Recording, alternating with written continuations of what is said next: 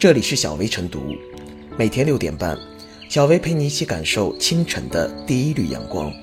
同步文字版，请关注微信公众号“洪荒之声”。本期导言：近日，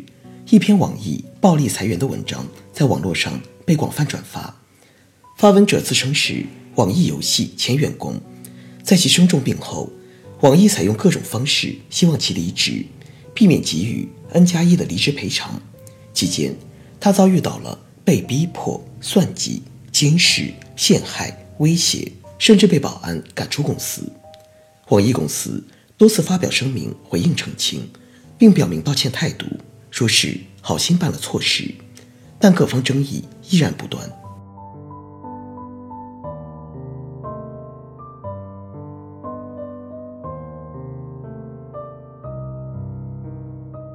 网易辞退员工事件何以引来广泛关注？辞退员工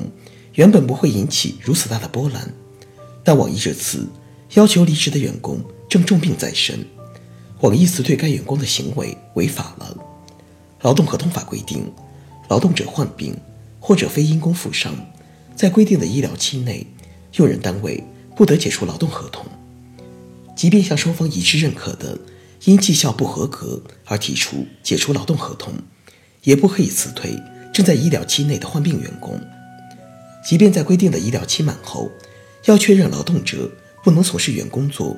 也不能从事由用人单位另行安排的工作，才可以解除劳动合同，且要支付补偿金。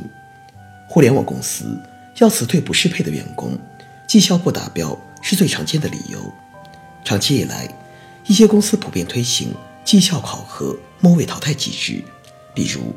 末位百分之五或百分之十，可能直接被辞退。虽然公司会给被辞退员工一部分工资作为补偿，但往往杯水车薪。还有一些更隐蔽的方式，公司给员工冠以不能胜任工作名目，从而堂而皇之的辞退员工。这样既无需支出高额补偿金，又可以减少可能造成的劳资纠纷。一些新兴行业发展速度快，竞争压力大，许多公司初创时对并肩奋斗的兄弟的温情正在淡去。精密设计的分级品鉴制度、高压的绩效考核、频繁的考核周期、绩效改进计划，还有上升空间狭窄、中年员工被排挤等等，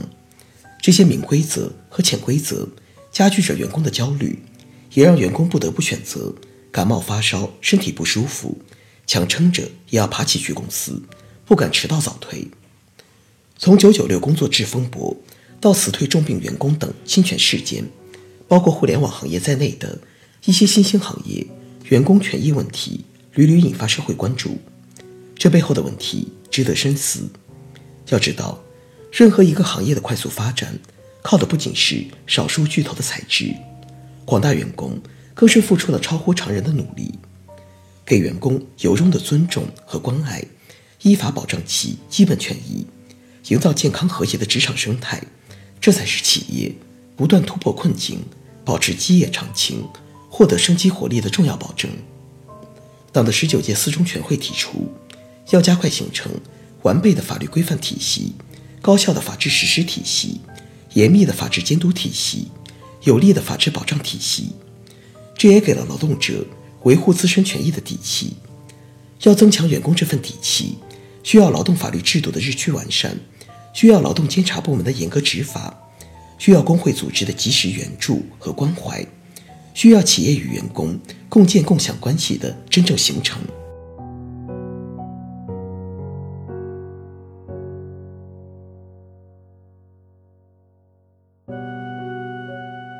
企业裁员也请多尊重员工感受。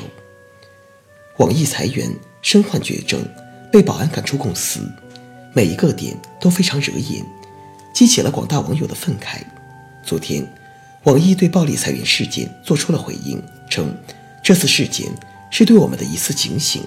网易将重新审视自己。虽然网易在回应中还原了整个事件过程，但在许多细节上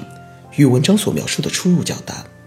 网易只承认。在与该员工沟通处理过程中，的确存在一些不近人情的行为和态度。至于有哪些不近人情的行为，却闭口不提。双方说辞的出入如此之大，整个过程中，网易到底有无暴力裁员，是否触犯法律，旁人一时很难做出准确客观的判断。目前，该员工已经重提仲裁申请，希望劳动部门尽快介入调查，给出权威的定论，以消除公众的疑虑。不可否认，一些企业对员工有着比较严苛的考核。比如，许多公司规定，如果员工连续两年绩效不合格，就将面临辞退。一些企业为了压缩成本，还会采取某些手段，让试图维权的员工知难而退。只要做的不是太出格，一般双方也就好聚好散了。这种情况下的好聚好散，对劳动者来说是维权遇到困难时无奈之举。这并不代表公司这么做就是合理的，哪怕公司。没有触犯法律，至少也是在灰色地带运作。网易在内部声明中说，这件事夹杂了诸多沟通中的谅解、误解、妥协、坚持、好心错失，错综复杂。人性是复杂的，但也是简单的。即便如网易所言，该员工是因连续两年绩效不合格遭辞退的，但如果在处理沟通的过程中，公司多一些关怀，多一些理解。能充分考虑到员工的合法权益，或许复杂的事情就会变得简单了。一定程度上，人的行为与其所处的文化氛围息息相关。一个包容文化下的人，其行为大概也会充满包容；反之亦然。所谓不近人情，其原因还是工作方式的僵化和程式化，缺乏对离职员工基本的尊重和同理心。作为一家头部的互联网公司，除了贡献不俗的业绩，还应承担起更多的社会责任。在处理离职员工时，显然不能仅仅满足于不违法，而应该有更人性化的表现。何况，员工虽然离职了，如果维系的好，也是公司的无形财富，至少在维护公司品牌和名誉上会有所裨益。